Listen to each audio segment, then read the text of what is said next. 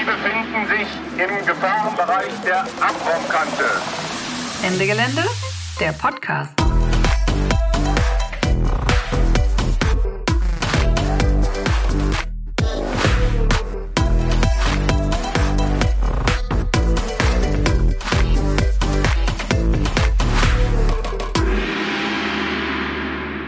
Hallo und herzlich willkommen zu einer neuen Folge des Ende Gelände Podcasts. Ich bin Lara Und ich bin Lumi.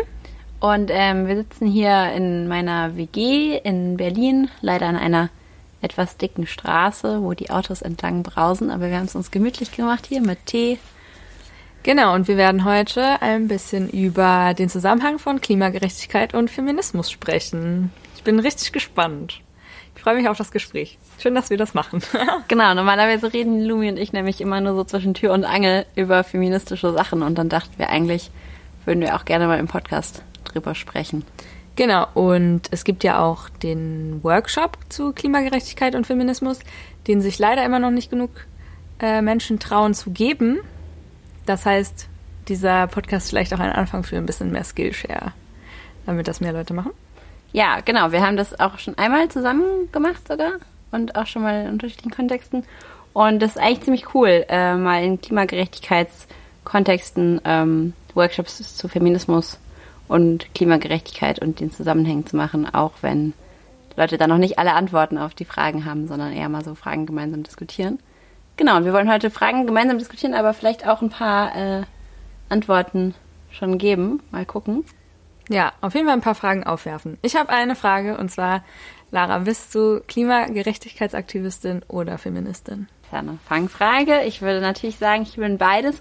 Aber ich würde von mir persönlich schon sagen, dass ich, glaube ich, tatsächlich über diese Fragen von Klimagerechtigkeit auch nochmal viel mehr auf feministische Themen gekommen bin. Ähm, also bei mir waren es einerseits ähm, tatsächlich äh, war es das Erlebnis, dass ich äh, in Bangladesch war, um meine ähm, Masterarbeit zu schreiben über Auswirkungen der Klimakrise und dort in so Dörfern, die ganz krass schon irgendwie von so Versalzung der Böden und es regnet nicht mehr und so betroffen waren, ähm, war, um mit Leuten zu sprechen. Und da waren halt fast nur Frauen und alte Leute und Kinder, die dann noch so saßen, weil ähm, sozusagen voll viele Männer irgendwie in die Stadt gegangen waren, um dort zu arbeiten, also Arbeit zu suchen.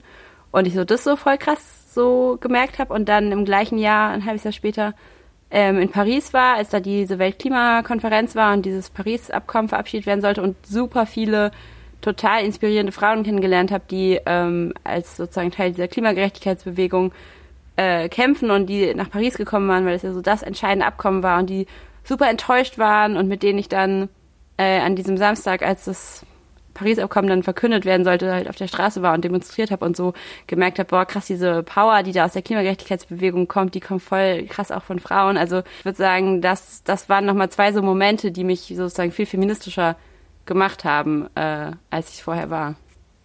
Also ich war zuerst Klimagerechtigkeitsaktivistin und dann Feministin, so richtig, würde ich fast sagen. Ja, Und du? Ich glaube, bei mir hat sich's auch so parallel entwickelt. Also ich war im Herzen bestimmt schon sehr lange Klimagerechtigkeitsaktivistin, ohne in der Klimagerechtigkeitsbewegung aktiv zu sein, vielleicht. Äh, und genauso ist es, glaube ich, mit Feminismus auch. Und es hat ja schon auch ganz viel damit zu tun, so ähm, zu lernen, Begriffe kennenzulernen, Definitionen kennenzulernen, sich selber darin neu verorten zu können und so. Und das habe ich sowohl bei Klimagerechtigkeit als auch bei Kapitalismus als auch bei Feminismus ähm, sehr stark in der Klimagerechtigkeitsbewegung erleben dürfen. Aber konkret zum Feminismus, wie bist du, wie bist du zur Feministin geworden? Also ich glaube, ich habe mich, ich habe da neulich so einen richtig witzigen Podcast gehört. Also kleine Empfehlung hier äh, an der Seite: äh, Feuer und Brot in sechs Phasen zum Feminismus. Ich habe mich auf jeden Fall total darin wiedergefunden, weil es auch anfängt mit in meiner Jugend. Ich denk Feminismus braucht man nicht. So äh, ist doch alles voll gleichberechtigt und so. Voll. Und ähm, ich habe, glaube ich, mit 22, 23 zum ersten Mal so ein Gefühl gehabt von, hm, vielleicht kann ich doch nicht alles machen und das liegt daran, dass ich eine Frau bin. Oder, also für mich hat das vor allen Dingen auch ganz viel ähm, mit so einer Anforderung zu tun von, ich kann richtig viel machen. Ich wurde von meinen Eltern auf jeden Fall immer sehr so empowered. Ähm, aber trotzdem ist halt voll wichtig, dass ich dabei auch schön bin und diese Definition von schön und Weiblichkeit und so, ähm, was das eigentlich auch mit uns macht und so. Und genau, ähm, ich habe in der Stadt, in der ich damals gewohnt habe, so die Slow Food Jugend äh, mitgegründet und da waren wir nur Frauen. Also es war ein bisschen Zufall, aber ähm, und da haben wir irgendwie so angefangen über so Sachen zu reden und da und gemerkt, dass wir so eine gemeinsame Betroffenheit haben, so von ja, nachts nicht so safe einfach irgendwo langlaufen zu können und so sich bewusst zu machen, hey, okay, für Typen ist das anders. Aber auch sowas wie, ja, wir haben alle Erfahrungen gemacht von angegrapscht werden, einfach mal so random. Ah, okay, also diese Slow-Food-Bewegung, da sollte es eigentlich ja um so nachhaltiger Essen oder sowas gehen. Aber weil ihr dann quasi nur junge Frauen wart, war das dann auf einmal sozusagen Feminismus-Gesprächsthema? Genau. Also ich weiß auch gar nicht, ob wir es ähm, damals dann schon so benannt haben. Aber ähm, auf jeden Fall war das so, ist es so einer der ersten Gedanken dieses Bewusstwerdungsprozesses. Ich glaube, dass ich mich bewusst Feministin nenne oder nennen würde, keine Ahnung, vielleicht so drei Jahre oder so. Also wirklich nicht so lange, weil das ja auch immer so eine Frage ist, okay, mit was für Federn schmücke ich mich da. Also das kenne ich zumindest auch von Cis-Männern. Dieses, weiß nicht, ob ich mich Feminist nennen darf. Auf jeden Fall bin ich Feministin so. Ich ziehe mir den, ich ziehe mir die Krone auf, aber ähm, ja, aber das kam auch sehr viel mit so der Auseinandersetzung mit dem Thema erst und so, okay. Und überhaupt lernen, die letzte Schlacht ist noch nicht geschlagen im Feminismus auf jeden Fall, ja. Wie kamst du denn zum Feminismus? Ähm, genau, also als du es jetzt gerade gesagt hast, habe ich nochmal gedacht, ähm, ich glaube, bei mir war es auch nochmal viel dieses nach Berlin ziehen und irgendwie erstmal merken, was alles möglich ist. Also so, so, keine Ahnung, wie ich einfach aus bestimmten Rollenmustern auch raustreten kann oder wie ich einfach tatsächlich mit allen Leuten rumknutschen kann, mit denen ich rumknutschen will und irgendwie nicht, mich nicht mehr so sich von so von so Gittern oder so, so harten Mustern, in denen ich vorher einfach immer gedacht habe oder in denen ich performt habe, so erst lösen konnte, weil ich vorher einfach gar keine Leute kannte, die das anders gemacht haben oder irgendwie die, so die mhm. Möglichkeiten sich gar nicht geboten haben. Ähm, und dann aber auch sozusagen zu erkennen, Feminismus heißt nicht irgendwie, wie ich es von meiner Mama kannte, die so die Frauenberatungsstelle bei uns in der kleineren Stadt so mitgegründet hat.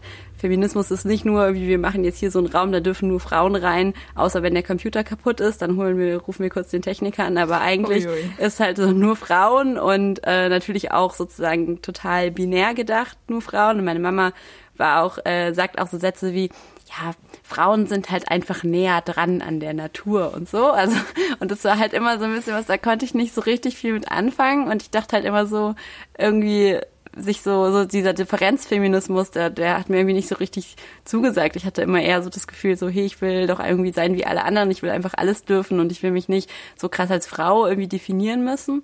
Und dann erstmal zu erkennen, okay, das war nur eine so ein bisschen verstaubte Art des Feminismus, die ich da kennengelernt hatte über meine Mama. Und es gibt ganz viele andere Möglichkeiten und Feminismus heißt eigentlich, ich kann mich halt, ich kann halt irgendwie sein, wie ich, wie ich will, so. Und es gibt verschiedene Facetten und Möglichkeiten irgendwie von Geschlecht und Sexualität. Ähm, das habe ich auch, glaube ich, erst so vor vier, fünf Jahren oder so so richtig angefangen zu kapieren. Ja. Differenzfeminismus, ist das so, hast du dir das ausgedacht oder gibt es das als Wort? Ich habe mir das nicht ausgedacht, ich habe es schon mal irgendwo gehört. Ich glaube, es geht sozusagen darum, ähm, so als Feministin sich ganz stark zu definieren in Abgrenzung zu Männern. Also ah, okay. was ja auch ein bisschen verständlich ist, so äh, bei diesem, wie heißt dieses voll bekannte Buch mit dem das andere Geschlecht, wo Simone de ah, Beauvoir Simone ja auch Beauvoir. sozusagen ja. das konstruiert, dass ähm, Frauen immer nur als die anderen gelabelt werden und das zu versuchen umzukehren und zu sagen, so, nee, wir sind jetzt hier die Tollen und mhm. irgendwie, ähm, wir sind die besseren Menschen und das aber natürlich ja auf eine Art irgendwie auch schwachsinnig, weil es das ja nur umdreht, dieses patriarchale ja, Denken. Voll. So als Abwehrkampf kann ich es schon verstehen, aber es ist auf jeden Fall nicht die Utopie, wo ich hin will, glaube ich. Ja.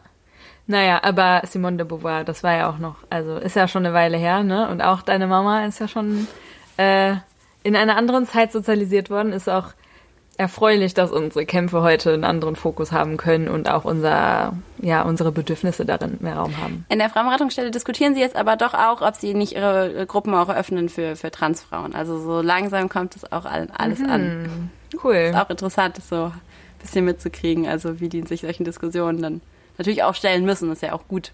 Ja. Aber der, ja, nee, voll. Ich meine, auf Art sind wir natürlich auch voll privilegiert, dass wir natürlich also voll aufbauen können auf das, was irgendwie schon erkämpft wurde in der Vergangenheit. Ja, und also wie du sagtest, Berlin, ne, ist es auch ein Großstadtprivileg, glaube ich. Also die äh, Auswahl an feministischen Räumen äh, in anderen, in kleineren Städten oder auf dem Land ist natürlich auch nochmal anders.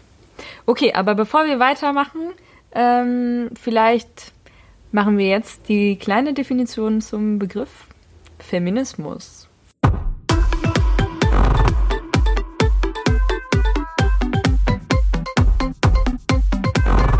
Der Begriff.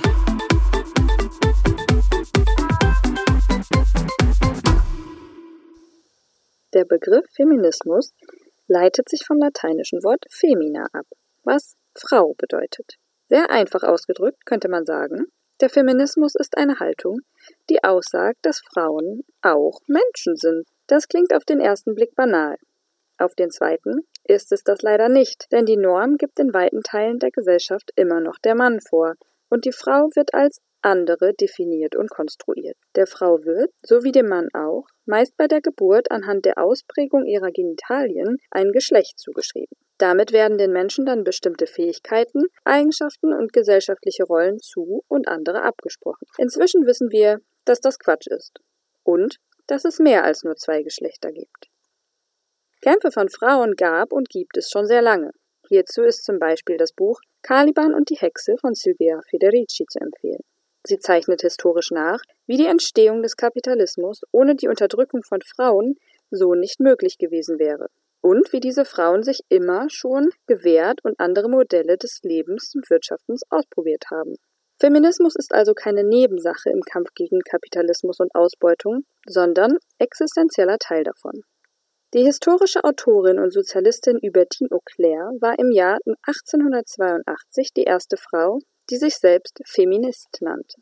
Sie kämpfte unter anderem in der Suffragettenbewegung für das Frauenwahlrecht. 14 Jahre später diskutierten in Berlin 1700 Frauen auf dem Internationalen Kongress für Frauenwerke und Frauenbestrebungen und nutzten erstmals den Begriff Feminismus in der deutschen Sprache. Trotzdem wurden lange Zeit im deutschen Sprachraum eher die Begriffe Frauenfragen und Emanzipation genutzt, die heute ziemlich aus der Mode gekommen sind. Aber auch heute ist der Hauptgegner in feministischen Kämpfen das Patriarchat, eine hierarchische Gesellschaftsordnung, in der Männer das Sagen haben. Feminismus kämpft dabei trotzdem nicht nur für Frauen. Es hat sich die Erkenntnis durchgesetzt, dass nicht nur Frauen, sondern alle, die von den männlichen Normen abweichen, auf unterschiedliche Weise im Patriarchat unterdrückt werden und durch feministische Kämpfe befreit werden können. Inzwischen gibt es auch viele Männer, die keine Lust mehr aufs Patriarchat haben und den Feminismus unterstützen. Eine weitere Erkenntnis, die sich mehr und mehr durchsetzt, wir können Feminismus nicht getrennt von anderen sozialen Kämpfen betrachten. Rassismus, Klassismus und andere in unserer Gesellschaft vorherrschende Diskriminierungsformen vermischen sich mit sexistischer Unterdrückung und beeinflussen einander gegenseitig. Diese Betrachtungsweise wird Intersektionalität genannt und geht unter anderem auf Kimberly Cranshaw zurück, eine schwarze Feministin und Juristin. Intersektionaler Feminismus bedeutet, nicht nur für die Rechte von Frauen zu kämpfen, sondern für Gleichberechtigung auf vielen verschiedenen Ebenen. Ein weiterer Gedanke, der immer populärer wird, es gibt nicht den Feminismus, sondern viele Feminismen. Der Radikalfeminismus hat sein Sprachrohr in Alice Schwarzer und ihrer Zeitschrift Emma und ist in mancherlei Hinsicht bevormundend. Für Menschen, die trans, inter, non-binär oder etwas anderes außerhalb der Mann-Frau-Konstruktion sind, hat der Radikalfeminismus nicht so viel Platz. Auf der Welle des alten Liberalfeminismus schwimmen heute noch viele Karrierefeministinnen. Dem entgegen steht zum Beispiel der Queer-Feminismus, geprägt vor allem von Judith Butler, der zum Ziel hat, das binäre System als Ganzes zu überwinden und in dem Intersektionalität eine wichtige Rolle spielt. Natasha Kelly zeichnet in einem aktuellen und sehr empfehlenswerten Buch die Historie des schwarzen Feminismus in Abgrenzung vom weißen Feminismus nach. Während im materialistischen Feminismus zuerst eine Abschaffung der unterdrückenden ökonomischen Strukturen gefordert wird, liegt der Fokus im Queer-Feminismus eher auf der Überwindung des binären Denkens. Bini Adamczak ist der Meinung, dass das beides wichtige Teile eines gemeinsamen Kampfes sind. Für Feministinnen lohnt sich der Blick in die Vergangenheit der Feminismen. Sie ist voller Inspiration, großartiger Frauen und zahlreichen Ideen, für die wir auch heute noch kämpfen können. Und kämpfen müssen wir noch immer, denn das Patriarchat löst sich nicht dadurch auf, dass wir eine Bundeskanzlerin haben oder Männer jetzt auch Elternzeit nehmen können. Erst wenn für Einkommen und Besitz, Zugang zu Entscheidungs- und Sprechpositionen, Aufgabenverteilung und gesellschaftlichen Erwartungen das Geschlecht wirklich keine Rolle mehr spielt, dann ist Feminismus.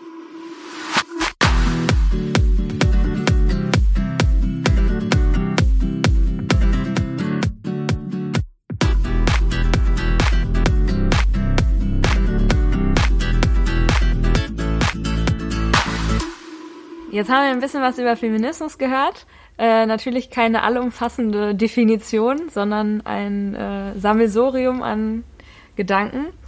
Ähm, ich habe noch eine Frage, bevor es ans Thema Klimagerechtigkeit geht, nämlich hast du eine Lieblingsfeministin oder mehrere? Also ich habe schon so ein paar Bücher gelesen, aber ich finde ja irgendwie das Allerinspirierendste ist für mich immer so Frauen, jetzt in dem Fall mal, oder generell Personen zu erleben, die das irgendwie so leben, die so meine feministischen Ideale irgendwie ausleben. Das inspiriert mich, inspiriert mich immer noch viel mehr, als das jetzt irgendwo aufgeschrieben zu lesen. Und ich glaube, das ist für mich so eine Mischung aus, ich kann irgendwie voll tough sein und voll irgendwie mich durchkämpfen für eine gemeinsame Sache und mich irgendwie mit Leuten anlegen und mich richtig unbeliebt machen. Aber also sozusagen, wenn, wenn Frauen das so verkörpern und gleichzeitig aber auch irgendwie sich trauen, auch so eigene Verletzlichkeiten irgendwie trotzdem auch zu zeigen.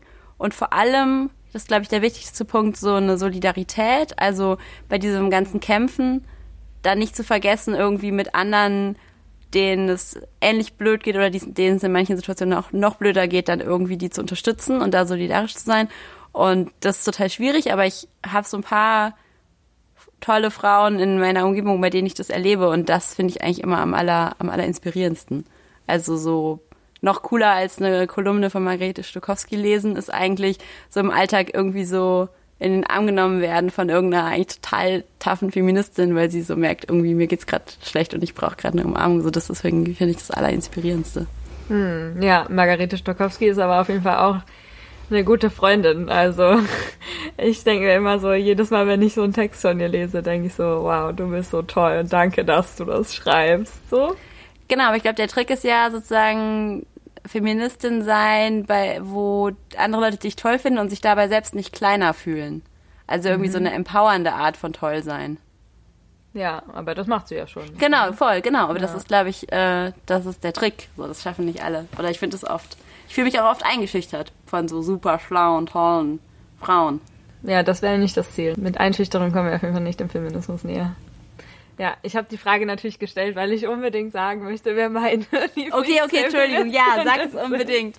Wer ist denn deine Lieblingsfeministin? Okay, also ich habe zwei und eigentlich bin ich gar nicht so Freundin von so Superlativen, weil eigentlich glaube ich, das macht ja auch wieder nur Hierarchien auf. Aber ähm, alles, was du gerade beschrieben hast, was so schön ist an Menschen, die man so um sich hat, Frauen, Sternchen, die man so um sich hat, wie die so sein können und was dann man sich davon irgendwie mitnehmen kann oder was einen inspiriert oder empowert oder bewegt, so, ähm, habe ich halt voll krass gelesen in den Büchern von äh, Audre Lorde und Emma Goldman, also so ganz unterschiedliche Zeiten, ganz unterschiedliche Kämpfe, aber beide so super authentisch, so krass bewegendes Leben.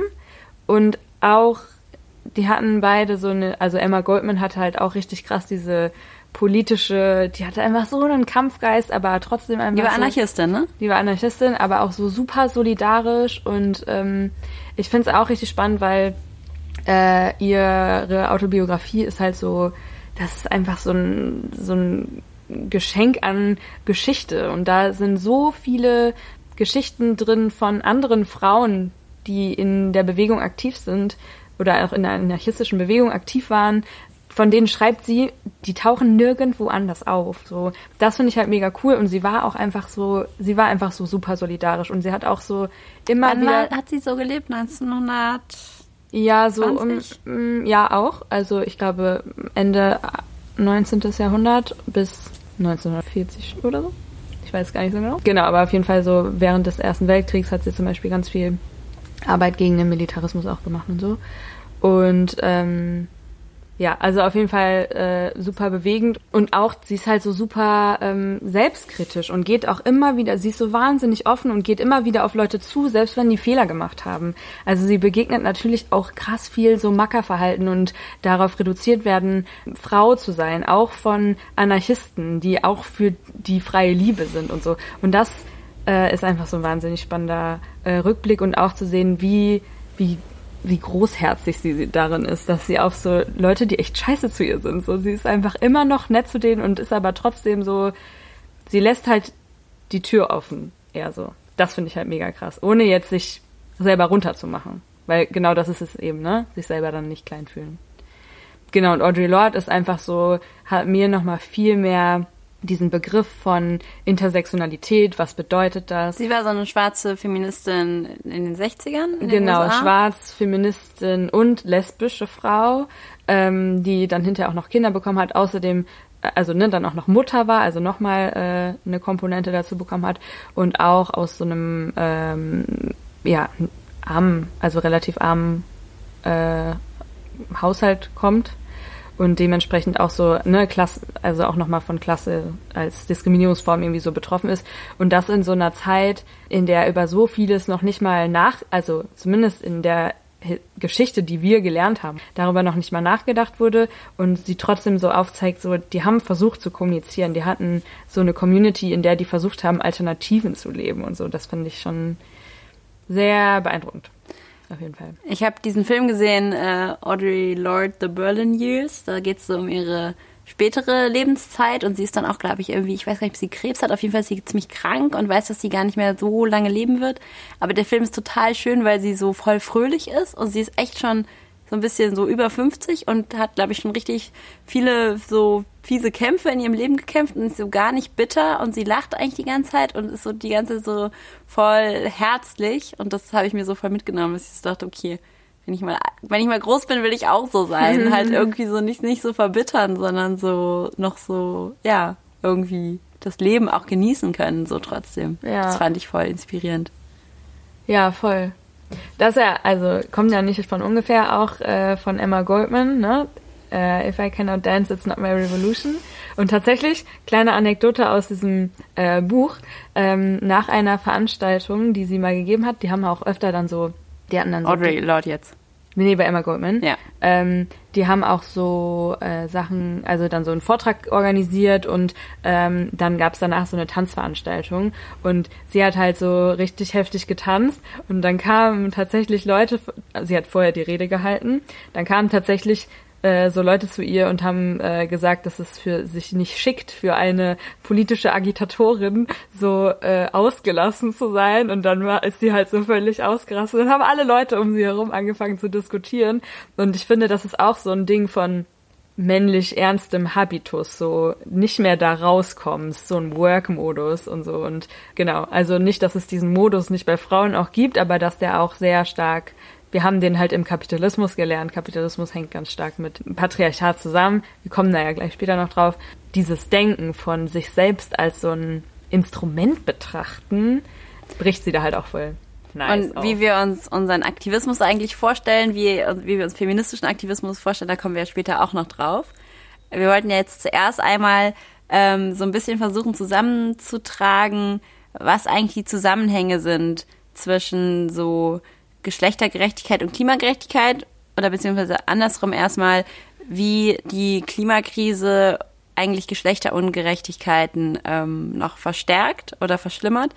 Mm, Du hast ja gerade diesen Begriff der Intersektionalität schon genannt. Vielleicht willst du den vorher noch einmal ganz kurz erklären, weil der, glaube ich, ganz wichtig ist, bevor wir dann in diese Zusammenhänge Klimaungerechtigkeiten und Geschlechterungerechtigkeiten einsteigen. Aber vielleicht, bevor wir das Thema so eröffnen, finde ich es auch nochmal wichtig zu sagen, dass das alles, wir uns da natürlich irgendwie auf Studien und äh, so beziehen, die zum Teil sehr binär gedacht sind und ähm, eben da auch äh, zum Teil Frauen Sternchen im globalen Süden sehr als Opfer stigmatisieren. Also da, da rutscht man so leicht rein und trotzdem ist ja voll wichtig, diese Unterschiedlichkeit der Betroffenheit so anzuschauen. Und genau das bedeutet eigentlich auch Intersektionalismus. Also, dass du, also Intersektion ist quasi wie so eine Kreuzung und ähm, wenn du halt eine eine, eine Art von Diskriminierung erfährst, zum Beispiel äh, wir als Frauen äh, erfahren eine gewisse Art von Diskriminierung, ähm, dann kreuzt sich diese äh, Diskriminierung halt für eine Frau, die schwarz ist, mit rassistischer Diskriminierung und kann sich auch noch mehr kreuzen. Wenn sie noch arm ist. Wenn sie halt noch arm ist oder wenn sie lesbisch ist oder ähm, wenn sie trans ist oder oder. Und das Spannende, also ich stelle mir das immer so ein bisschen so vor wie so eine Straße, die sich ganz oft kreuzt und irgendwo musst du aber deinen Platz finden. Und ich glaube, es ist einfach wahnsinnig schwer, seinen Platz in der Gesellschaft zu finden, wenn du von so vielen verschiedenen Diskriminierungsformen betroffen bist. Genau, das ist halt auch in der, äh, zum Beispiel so ein Konflikt in der zwischen weißem Feminismus und die halt so gar nicht zusammen konnten mit schwarzem Feminismus, weil die einfach so ganz andere Themen bearbeitet haben. Sich zum Beispiel, also die weiße feministische Bewegung im 18., 19. Jahrhundert so hat halt zum Beispiel sehr stark auf Vergewaltigungen fokussiert. Und das war für die schwarze Bewegung voll ein anderes Thema, weil schwarze Männer waren ganz oft so Opfer von Vergewaltigungsvorwürfen, wenn sie einer Frau nur hinterhergepfiffen haben, einer weißen Frau wohlgemerkt. Und schwarzen Frauen wurde überhaupt abgesprochen, irgendeine Sittlichkeit zu haben. Das heißt, sie konnten per Gesetz nicht vergewaltigt werden. Das heißt, diese Kämpfe konnten nicht zusammengehen. Und das finde ich halt voll spannend, wenn man so Intersektionalität auch betrachtet, ne? dass so die Definition, die Art und Weise, wie wir denken und wie wir, wie groß unser Bewusstsein für die anderen Diskriminierungen auch ist. Jetzt bin ich ein bisschen ausgeschweift. Ich, ich stelle mir Intersektionalität immer so vor, wie so diese farbigen Folien, die es so gibt. Und wenn du so eine hast, dann kannst du eigentlich noch durchgucken. Und wenn du sich aber schon so zwei aufeinander legen, dann wird es schon so dunkler. Und wenn sich dann so mehr aufeinander legen, dann wird es halt irgendwann so dunkel, dass du halt gar nicht mehr durchgucken kannst, weil es halt sozusagen je mehr verschiedene Farbfolien so, so übereinander legst und irgendwann ist es eigentlich so, siehst sozusagen, siehst du gar nicht mehr durch. Und so mit einer kommst du eigentlich noch klar und bei zweien wird es schon schwieriger und so, dann kommt halt immer mehr dazu. Aber. Mhm. Aber es macht auch ein bisschen so ein Opfer. Ding auf, ne? Von, okay, du kannst nichts mehr sehen, du bist halt in so einem dunklen Raum. Und ich glaube, dass äh, Diskriminierung ja auch so Verbundenheit schafft, also unter den Menschen, die diskriminiert werden. Und dass halt je, je mehr Intersektionen ich als Individuum erlebe, desto schwerer ist es quasi meine spezielle Community zu finden, die genau das erlebt. Trotzdem ist es halt auch eine krasse Bindung aneinander wir wollten jetzt eigentlich die Zusammenhänge genau, von Klima Klimakrise und äh, Geschlechterungerechtigkeiten und da wollten wir uns so ein bisschen ähm, so entlanghangeln an den drei Kategorien. Ähm, welche Unterschiede gibt es eigentlich beim Verursachen der Klimakrise? ähm, welche Unterschiede gibt es bei Betroffenheit von den Auswirkungen der Klimakrise und dann, wie, wie können Leute eigentlich mitreden oder haben so Zugang zu Orten, wo verhandelt wird über mögliche Lösungen. Genau, und dabei bauen wir natürlich auf auf diesem ganzen Klimagerechtigkeitsdiskurs, den es ja irgendwie gibt. Also ist ja total klar, jetzt ganz pauschal gesagt, so im globalen Norden, die dann da verursachen Klimakrise halt viel mehr und Menschen im globalen Süden leiden viel stärker drunter. Dann wieder reiche Leute haben viel größeren CO2-Fußabdruck arme Menschen ähm, können sich viel schwerer irgendwie anpassen an Auswirkungen der Klimakrise. Genau, das sind ja schon mal sozusagen so, so verschiedene Sachen. Und da kommt aber ja jetzt sozusagen als zweite Intersection diese Geschlechtskomponente dazu. Genau, also zum Beispiel äh, ist, also ne, es gibt die Intersection mit Gender, also auf die wir jetzt eingehen, aber ja auch zum Beispiel mit Klasse, was du gerade meintest. Also nicht alle äh, Menschen im globalen Norden sind auf die gleiche Art und Weise dafür verantwortlich, dass es die Klimakrise gibt. Genau, und, das, und genau so können wir es auch ein bisschen an äh, Geschlecht aufteilen, dass halt viele Verhaltensweisen, die mit Männlichkeit in Verbindung gebracht werden oder Männlichkeit konstruieren auch. Dazu gehört Autofahren, dazu gehört Fleisch essen, ähm, zum Beispiel. Und aber auch bestimmte Arten von Autofahren, nämlich besonders dicken Autos, nämlich besonders schnellen Autos, bestimmte Arten von Fleisch essen, so Rindfleisch Rind statt Hühnchen.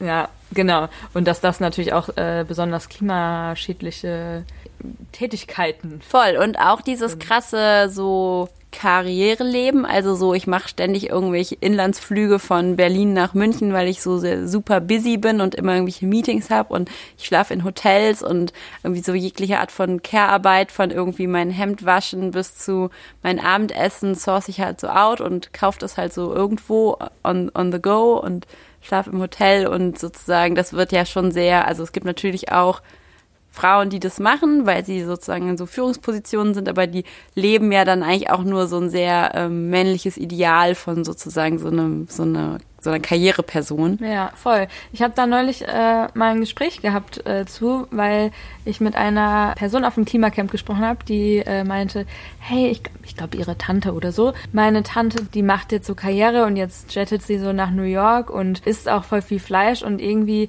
ist halt so voll im Business und ist so ein bisschen so gespalten, weil einerseits denkt man sich so, oh, ist doch geil, wenn da mehr Frauen sind und andererseits, hm, aber so, wenn sie dann eigentlich nur das männliche Verhalten von, genau, also das, was Männlichkeit so konstruiert und was da halt so krasser Habitus ist, reproduzieren, dann haben wir halt nicht viel gewonnen. Ganz pauschal und überspitzt gesagt, könnten wir jetzt schon sagen, sind eigentlich nicht die reichen Weißen im globalen Norden, die die Klimakrise verursachen, sondern eigentlich sind es so, also wenn wir es so sozusagen ähm, so das ganz pauschal in, in sozusagen binären Modellen angucken, sind es eigentlich die reichen weißen Männer im globalen Norden, die sozusagen wesentlich die Klimakrise verursachen. Und dann kommen wir zu dem Punkt von Betroffenheit. So. Ja, ich möchte noch was dazu sagen, weil ich denke immer so, oh, aber da können wir halt auch noch mal mehr ähm, uns selber als betroffen, also gemeinsam Betroffene sehen, ne? Weil das ist natürlich auch so ein Anknüpfungspunkt für Frauen im globalen Norden mit Frauen im globalen Süden zusammenzuarbeiten, weil der, ich sage jetzt mal Feind, der gleiche ist nämlich dieses, diese Männlichkeitskonstruktion des globalen Nordens, die ja tatsächlich sich auch in andere Teile der Welt so überträgt oder abgeguckt wird. Und ähm, also es ist ja nicht nur quasi so, unsere Zukunft wird bedroht oder so, sondern auch unser Alltag wird dadurch so beeinträchtigt. Und ich finde dieses Männlichkeitsding, also auch so die Frage von, äh, wie viele, wie viel Prozent der Autos werden eigentlich von Männern gefahren? Ich glaube irgendwie so 80 Prozent, wenn man dann überlegt, wie viel Raum Autos in Städten einnehmen oder so, das, das, das erzeugt so eine Wut in mir. Aber wer hat diese Städte geplant? Genau, das waren halt jahrzehntelang immer Männer, die mit dem Auto zur Arbeit gekommen sind. So. Genau, so, jetzt next. Nee, genau, ich finde es da auch voll spannend, da gleich bei diesen Lösungsansätzen auch nochmal sozusagen drauf einzugehen, irgendwie, wie das, wie da so Strukturen im Weg stehen. Aber ich wollte ja erst kurz über die Betroffenheitssachen äh, sprechen. Genau, ich glaube, da ist das, da ist es am meisten das Problem, was du am Anfang angesprochen hast, ähm, dass wir da jetzt nicht so in Klischees verfallen. Also es gibt ja so dieses total klischeehafte Bild von, äh, wenn es halt irgendwie nicht mehr richtig regnet oder irgendwie, wenn, wenn so Brunnen austrocknen, dann müssen halt die armen schwarzen Frauen im, in, in afrikanischen Ländern müssen halt ganz weit gehen, um Wasser zu finden. So, das ist ja so ein Bild, was so voll oft bemüht wird, wo halt so ein bisschen so als Problem dahinter steht okay, oder wir, wir denken dann halt, so wir hier im globalen Norden denken halt, ja, dieses Wasser holen, das ist ja sozusagen traditionell, in Anführungsstrichen, eine Aufgabe von Frauen und deshalb machen die das da immer alle und dann sind die halt sozusagen die Leidtragenden, wenn der Brunnen ausgetrocknet ist. Und das ist natürlich so ein bisschen schwierig, weil einerseits ja, gibt es bestimmt diese tra traditionelle, in Anführungsstrichen, äh, Rollenaufteilung irgendwie, dass bestimmte Geschlechter bestimmte Aufgaben machen, so gibt's ja überall in jeder Gesellschaft. Andererseits kommt es voll auf den Kontext an, ob das dann so stimmt oder nicht.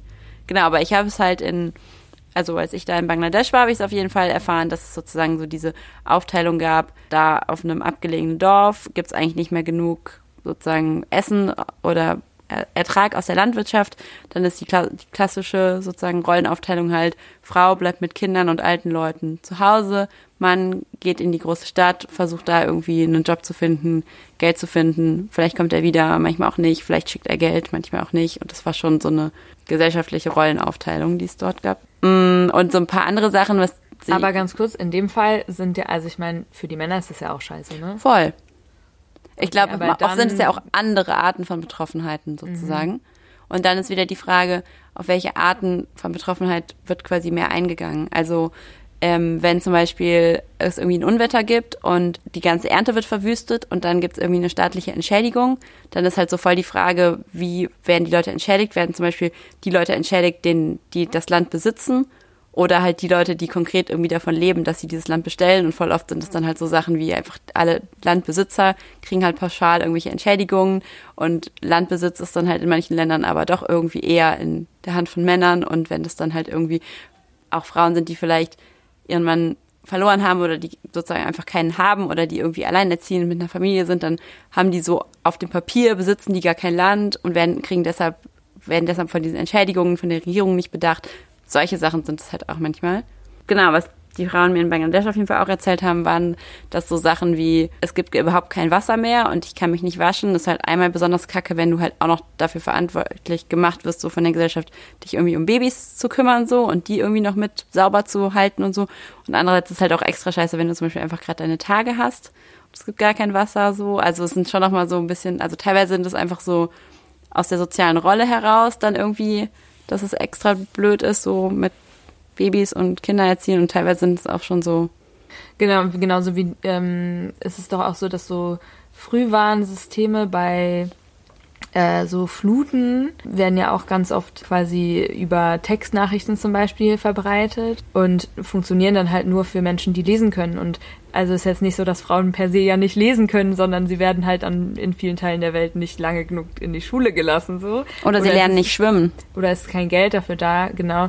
Und ähm, dadurch sind die Katastrophen selber dann ja auch nochmal so bedrohlicher für sie. Aber das liegt ja nicht an dem einen oder dem anderen, sondern eben an dem beiden zusammen. So. Genau. Oder sie haben kein Handy, weil sozusagen es gibt ein Handy pro Haushalt und das hat dann der Mann irgendwie. Oder genau, sie lernen halt gar nicht schwimmen. Und dann diese ganze Frage von, also die allermeiste Klimaflucht findet ja innerhalb eines Landes statt. Aber generell jetzt, egal ob ich jetzt kurze oder weite Strecken fliehe, so besondere Gefahr der Frauen dann vielleicht auch ausgesetzt sind, Vergewaltigungen, Übergriffe, was weiß ich. Da sind Frauen ja sozusagen rein statistisch auch mehr von betroffen als Männer. Das verschärft sich natürlich in so Katastrophensituationen. Generell sozusagen, also ich meine, das bedeutet ja Patriarchat. Patriarchat bedeutet ja unter anderem, neben so Frauen wird bestimmter Zugang zu irgendwie Macht und Ressourcen äh, verwehrt, bedeutet es ja auch, dass diese ganze unbezahlte Care-Arbeit immer die Erwartung da ist, dass Frauen die erledigen. Und wenn es jetzt halt irgendwie besonders viele verletzte Menschen gibt, besonders viele irgendwie notleidende Menschen gibt, bedeutet das in den in einer patriarchalen Gesellschaft immer auch irgendwie so eine Extralast, die auf Frauen abgeladen wird mit dieser Erwartungshaltung jetzt, ihr müsst euch um die Leute kümmern. So, wenn es jetzt irgendwie Familienangehörige sind. Genau, das sind, glaube ich, so die, die verschiedenen Aspekte. Und dann einfach auch, also anpassen an irgendwelche Klimakatastrophen kann ich mich halt immer besser, wenn ich eine Versicherung habe, wenn ich viel Geld habe, wenn ich ein Bankkonto habe. Und da sind ja auch immer, sozusagen brauche ich auch immer bestimmte Ressourcen und bestimmte Zugänge, die halt einfach in, im Patriarchat für Männer leichter sind als für Frauen. Ja, das finde ich ganz spannend, dass so, ähm, also auch Beispiele aus dem globalen Norden, ne? nach Hurricane Katrina zum Beispiel, gab es ja ziemlich viele ähm, schwarze Familien, die, als dann die Stadt überschwemmt war, nicht Freunde irgendwo hatten, die sie einfach in ihrem Haus mit unterbringen konnten und die keine Versicherung hatten, die ihnen dann hinterher alles so wieder zurückgezahlt hat und so. Und dass das einfach so äh, auch Klassendiskriminierung nochmal krass verstärkt hat. So. Also Leute dadurch echt zum Teil obdachlos geworden sind und so. Und das passiert halt reichen oder was heißt reichen? Mittelschichtsweißen Leuten passiert das halt nicht, weil sie eine Versicherung bezahlen können. Sozusagen, je mehr du generell schon in der Scheiße steckst, desto beschissener ist es dann noch eine Frau zu sein. Vielleicht könnte man es eher so ausdrücken. In der feministischen Gesellschaft ist es nicht so. Es ist nicht in jeder Gesellschaft so. Und irgendwann werden wir da auch mal hinkommen. Wir arbeiten dran. Genau, jetzt nochmal zu diesen Lösungsansätzen. Wir Ähm, arbeiten dran, die Lösungsansätze. Genau, das fand ich, fand ich vorhin schon ganz spannend, dass du so meintest, okay, die Städte werden halt irgendwie total autofreundlich gebaut, weil halt irgendwie sie halt auch, auch gebaut werden von vor allem Männern, die halt irgendwie vor allem in Autos sitzen. Und ich glaube, das ist halt irgendwie so ein, so ein Grundproblem, dass wenn wir auch jetzt über Lösungsansätze nachdenken, wie wir denn, also nicht nur die, die, den CO2-Ausstoß oder den, so stoppen können, sondern tatsächlich Klimagerechtigkeit ähm, etablieren können, dass es halt voll oft so Gedankenmuster sind von irgendwie, wenn ich halt selber äh, Land besitze und ein Bankkonto habe, dann denke ich natürlich irgendwie bei meinen Auszahlungen an, ich helfe jetzt irgendwie Leuten in einer irgendwie Kleinbäuerinnen, helfe ich jetzt irgendwie dabei, sozusagen sich zu schützen gegen irgendwie Ernteausfälle, denke ich natürlich, okay, alle sind hier eingetragene Landbesitzer und haben ein Bankkonto, weil ich das ja selber auch habe. Und so ist es, glaube ich, bei ganz vielen anderen Sachen, wie wir jetzt im Verkehrsbereich diskutieren wir die ganze Zeit über Elektroautos irgendwie als die Lösung und so, anstatt mehr öffentlichen Nahverkehr, mehr Fahrradfahren und so weiter zu diskutieren. Mhm. Ich glaube, das ist immer so eine so, also es hat auf jeden Fall auch immer so eine Geschlechterkomponente. Es ist halt statistisch so, dass Frauen halt mehr Wege zurücklegen, aber kürzere Wege und die halt öfter mit dem öffentlichen Nahverkehr oder zu Fuß oder mit dem Fahrrad machen. Und solange wir da nicht einfach alle Leute, die in der Gesellschaft leben, irgendwie auch vertreten sind in den Gremien, die Lösungsansätze erarbeiten, sind die Lösungen halt nicht gerecht. Ja, oder auf jeden Fall immer ausschließend. Und es ist ja auch eigentlich so, es ist ja so logisch, ne? Also, das ist auch so was so typisch mit Männlichkeit verbundenes für mich, dieses, ich weiß schon, was für alle anderen besser ist. Und ja, glaube, und dieser Empathiemangel, halt ne? Genau, sich darüber, also ne, das ist halt quasi erster Schritt, so sich das bewusst zu machen. Nein, ich weiß nicht, was für alle Leute am besten ist. Und zweitens, ich werde es auch nicht herausfinden, wenn ich sie nicht mitentscheiden lasse. Das ist quasi auf dieser Ebene so von Stadt. Da ist es ja schon krass, aber wenn man auf der Ebene der globalen Klimapolitik schaut, da ist ja auch so, dass halt Frauen viel weniger vertreten sind und die Frauen, die da vertreten sind, natürlich auch aus privilegierten Klassen kommen. Ne? Also da muss man sich ja jetzt auch nichts vormachen. Die sind jetzt nicht aus der also in den seltensten Fällen irgendwie VertreterInnen von indigenen Gruppen oder so. Es gibt so eine Langzeitstatistik für diese Weltklimakonferenzen, wie da das Geschlechterverhältnis ist bei den verhandlungsführenden Gruppen sozusagen. Also jedes Land bzw. die EU schickt quasi eine Delegation zu den Weltklimakonferenzen und sonst jedes Land quasi eine Delegation. Und da ist es so, so die Jahre so seit 2010 oder so ist es eigentlich immer so, dass der, so der Anteil an Frauen immer so ein bisschen mehr angestiegen war, irgendwie so bei 30 Prozent. Und dann gab es diese Weltklimakonferenz äh, 2015 in Paris, wo irgendwie vorher alle gesagt haben, uh, die wird total wichtig. Und da wurde dann quasi immer so eher so, glaube ich, die erste Reihe von Verhandlern Verhandlern äh, aus jedem Land geschickt und da war dann die Geschlechterquote wieder auf einmal wieder so richtig schlecht. Also mhm. es hat sich halt nochmal so gezeigt, okay, wenn es dann aber so wirklich wichtig ist, dann schickt man halt die wirklich wichtigen Leute und das sind dann halt irgendwie doch nicht die Frauen. Also, also auch da ist es so, glaube ich, voll der, der lange und steinige Weg, wobei ja klar ist, dass Klimagerechtigkeit, die Geschlechtergerechtigkeit eh nicht von diesen Weltklimakonferenzen ausgeht, aber gut, ist nochmal ein anderer Punkt. Ich meine, wir werden ja als Mädchen eigentlich so sozialisiert, dass uns so ein bisschen anerzogen wird, dass es voll wichtig ist, dass wir immer darauf achten, dass es auch den Leuten um uns herum irgendwie gut geht und dass wir immer für gute Stimmung sorgen und immer so voll darauf achten, dass alle happy sind und dass es so ein bisschen unsere Aufgabe ist. Und ich glaube, als Junge wirst du nicht unbedingt so sozialisiert und im Berufsleben ist es dann irgendwann, glaube ich, noch mehr so, dass diese Ellenbogenmentalität und dieser einfach Empathiemangel, der karrierefördernd ist, dann halt sozusagen dazu führt, dass wenn du dann irgendwann in so einer Führungsposition angekommen bist, du einfach diese Empathie überhaupt nicht mehr hast. So, du kannst dir einfach gar nicht mehr vorstellen, wie geht es irgendwie anderen Leuten oder wie fühlen die sich, weil du es dir halt abtrainiert hast, weil es dann halt irgendwie einfacher ist, mhm. durch die Welt zu laufen. Ja, und ich glaube, es, also ich habe neulich so ein, ähm, auch einen Podcast gehört über, ging so um Utopie und so und was machen wir denn dann eigentlich in der, ähm, in der utopischen Gesellschaft, wo die eine Person auch meinte, dass er davon, dass er hofft, dass Menschen dann mehr so, er hat, das ist ein ähm, US-amerikanischer Podcast, Internal Life genannt. Also quasi auch so mehr Auseinandersetzung mit sich selber, mehr Reflexion mit sich selber und so. Und das sind ja auch Sachen, die werden uns ja hart abtrainiert im Kapitalismus. Und das ist halt auch so, ich würde jetzt mal sagen, ist so ein männliches Prinzip irgendwie, sich so, ich gehe nicht zum Arzt, ich kümmere mich, ich muss mich um nichts kümmern. Genau, also selbst diese so Self-Care, ich meine, das gibt's ja mittlerweile auch mehr so für Männer auf dem Markt genau, eigentlich ist ja selbst dafür kein Platz. Und wie, wenn man keine Empathie für sich selber hat, so wie soll man die für andere haben? Ist ja auch logisch. Ja, das ist ja, da sind wir auch wieder bei so einem Grundgedanken des Feminismus, dass diese toxischen Männlichkeitsvorstellungen super, super krass schädlich sind für Frauen und Queers und so, aber dass die halt eigentlich auch schädlich sind für Cis-Männer, also für Leute, die ja eigentlich privilegiert sind im Patriarchat, dass sie trotzdem, weil sie immer nach diesen toxischen Männlichkeitsvorstellungen performen müssen, da auf eine Art auch davon profitieren würden, wenn es die nicht mehr gäbe, sagen wir es mal so rum. Ja, ja ich glaube, es ist ganz gut, sich das einerseits bewusst zu machen und auf der anderen Seite nicht trotzdem nicht zu vergessen, dass natürlich die, also ne, andere anders und auch stärker diskriminiert werden. Und ähm, weil ich denke das nämlich auch ganz oft so, wir reden ja ganz oft von uns weißen im globalen Süden, äh, globalen Norden lebenden Menschen als ja, wir sind ja gar nicht so betroffen von der vom Klimawandel und so. Und ich empfinde das gar nicht immer so. Also ich, ich empfinde einfach diese Ungerechtigkeit und so, unter der ich leben muss, dass ich so, mich macht das einfach so fertig, dass ich mein Gemüse in so einem scheiß Supermarkt kaufen muss. Also natürlich gibt es Alternativen, aber die gibt's halt auch nicht für alle.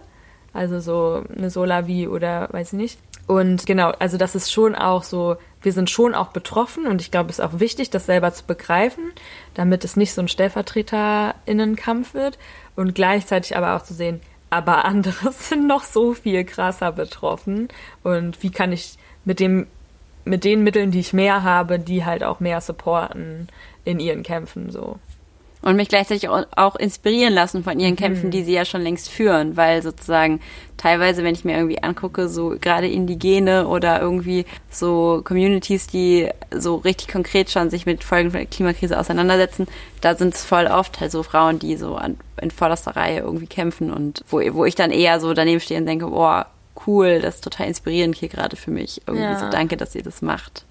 Ja, voll. Ich war im September, gab es so ein Festival, Feminist Futures Festival äh, in Essen und das äh, waren so über 1000 Menschen da. Und ähm, da war ich auch auf so einem Panel und da ging es auch um Klimagerechtigkeit und ich fand es mega cool, weil da waren vier Frauen auf dem Panel und zwei davon waren indigene ich glaube, drei waren Indigene und zwei waren alleinerziehende Mütter. Und sie waren halt in Deutschland auf einem Panel, obwohl sie aus glaub, Bolivien, Indonesien und Peru, Guatemala so kamen. Und das war, also, ne, das fand ich schon mega spannend. Und auch von denen zu hören, so in Indonesien, der Kampf gegen Waldrodung und so industrielle Abholzung, der Kampf gegen Palmöl und der Kampf gegen Kohle wird 70 Prozent von Frauen getragen und von Frauen aus indigenen Gruppen. Also es ist schon so, und bei Fridays for Future in Deutschland zum Beispiel ist es ja auch, es ist einfach so sehr von, von jungen Frauen getragen und das ist ja total cool und empowernd. Macht auch. Hoffnung auf jeden Fall. Ja, auf jeden Fall. Und ich glaube, vielleicht, ich weiß nicht, also bei diesem Festival zum Beispiel und auf diesem Panel konkret ist mir auch nochmal mehr bewusst geworden, wie sehr eigentlich Kapitalismus und Patriarchat halt so zusammenhängen. Das ist nämlich sowohl der Körper der Frau, ihre Arbeits- und Reproduktionskraft genauso wie die Umwelt, Mitwelt irgendwie als so eine Ressource betrachtet werden von äh, Männern, ähm, die man einfach so benutzen darf. Im besseren Fall gibt's dann da noch Geld für. Also ich meine auch Arbeiter werden ja ausgebeutet, aber sie kriegen immerhin Geld für die Arbeitskraft, die sie verkaufen und die ähm, die Leistung. Also die weißen Männer kriegen Geld dafür und ja, in der Kolonialzeit ja, genau. die sozusagen Schwarzen wurden dann halt auch versklavt und zum Arbeiten gezwungen. Genau, also das ist eigentlich das ist immer wieder das gleiche Prinzip von wir nehmen uns das who cares, wo, wem wir es wegnehmen und äh, einfach so das auch gar nicht in Frage zu stellen, dass es vielleicht, dass nicht alles dafür gemacht ist, dass weiße Männer das nehmen und verkaufen oder irgendwie zu einem monetären Wert machen und um die Welt verschiffen lassen. Also ich meine, meistens ist es ja auch gar nicht so, dass sie so viel selber arbeiten. Genau, und diese, dieser theoretische Zusammenhang ist auch, glaube ich, wichtig im Bewusstsein zu haben, auch als Bewegung, um dann gemeinsam kämpfen zu können. Voll. Und das ist ja wirklich, also diese Zeit, die, ich habe es zumindest in der Schule als so eine voll krass positive Zeit irgendwie so im Geschichtsunterricht gelernt, diese Aufklärung, die ja auch so mit Menschenrechten und sowas einherging. Und dass es aber halt einfach nur hieß, Menschenrechte für die einigermaßen reichen oder für die, für die mittelständigen und reichen weißen Männer und dass es so voll eng verknüpft war mit dieser Idee von wir sind jetzt aufgeklärt, wir machen uns jetzt unabhängig von irgendwelchen Päpsten oder Königen, die uns sagen, was wir tun sollen, sondern wir ziehen jetzt selber los in die Welt und nehmen uns alles, was wir wollen. Und das ist halt so immer, immer hieß irgendwie, Frauen haben natürlich keine Rechte und die Natur ist natürlich da, nur dazu da, ausgebeutet zu werden und auch ja der Anfang war von so einem kolonialen Denken. Ich glaube, bis heute sozusagen wird es in, so zumindest im deutschsprachigen Raum oder im europäischen Raum viel zu wenig reflektiert, dass diese Aufklärungsidee eigentlich erstmal noch so total von, von so Männlichkeitsgedanken und so hm. Unterdrückungsgedanken noch voll, voll geprägt war. Ja, ich finde es vielleicht ist es auch eine spannende Frage oder die man sich selber immer wieder stellen kann und die sich vor allen Dingen männlich sozialisierte Menschen immer mal wieder stellen können, ist so, wer gibt mir das Recht?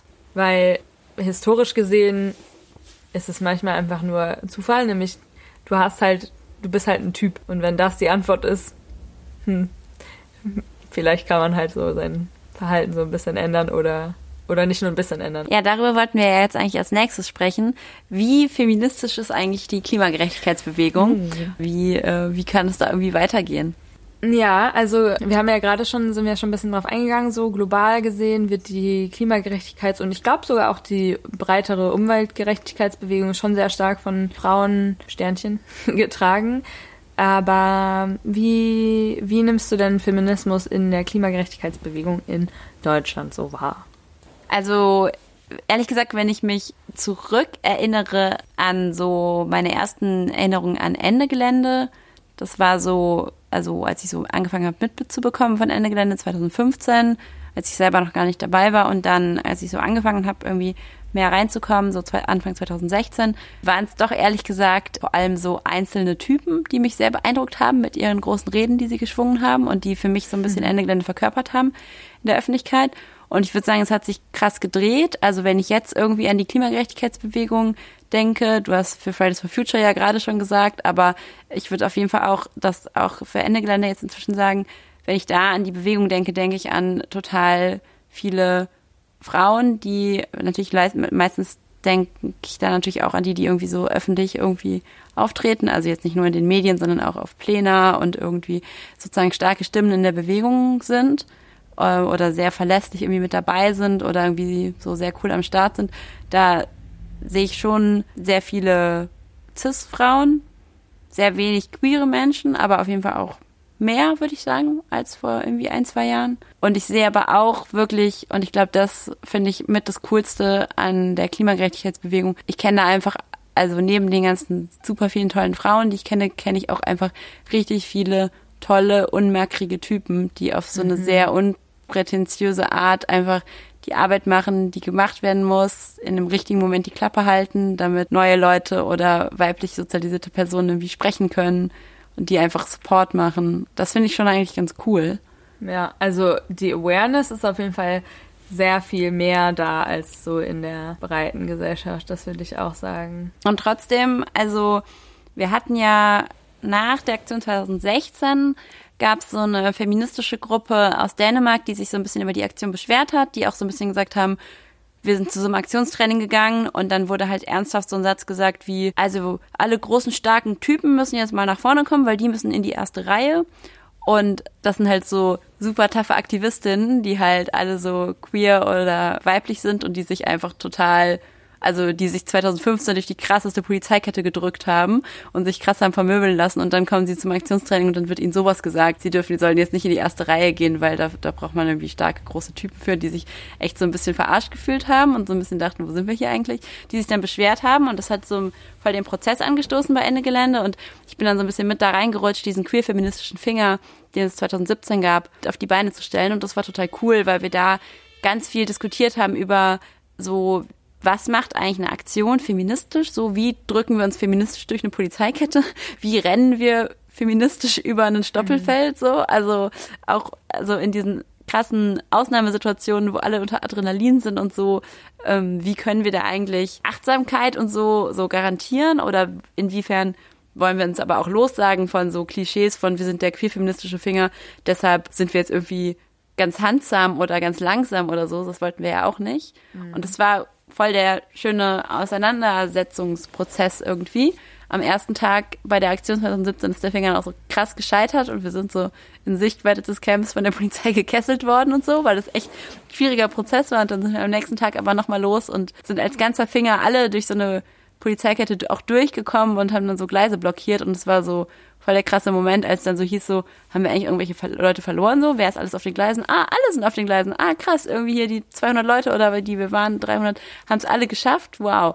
Das war schon, das war so ein krasser, so eine krasse Lernzeit mm, für mich persönlich und für alle, die diesen Finger mit organisiert haben. Aber ich habe auch das Gefühl gehabt oder habe das so mitbekommen, dass dieses wir machen jetzt hier Queerfeminismus als Ende Gelände, weil das irgendwie zusammengehört, dass das in der ganzen Bewegung voll den Prozess so aufgewühlt hat. So, ich weiß von mindestens einer Bezugsgruppe, die immer zusammen zu Ende Gelände gefahren sind, die immer dachten, wir wollen genau die gleichen Sachen, die sich auf einmal krass zerstritten haben an dieser Frage von, gehen wir im queerfeministischen Finger mit Ja oder Nein, weil halt für die Typen in der Bezugsgruppe das auf einmal auch so Fragen aufgeworfen hat von, wer bin ich da, ist das dann noch ein empowerndes Erlebnis für mich? Wie kann ich mich da sozusagen, wie kann ich da mitgehen?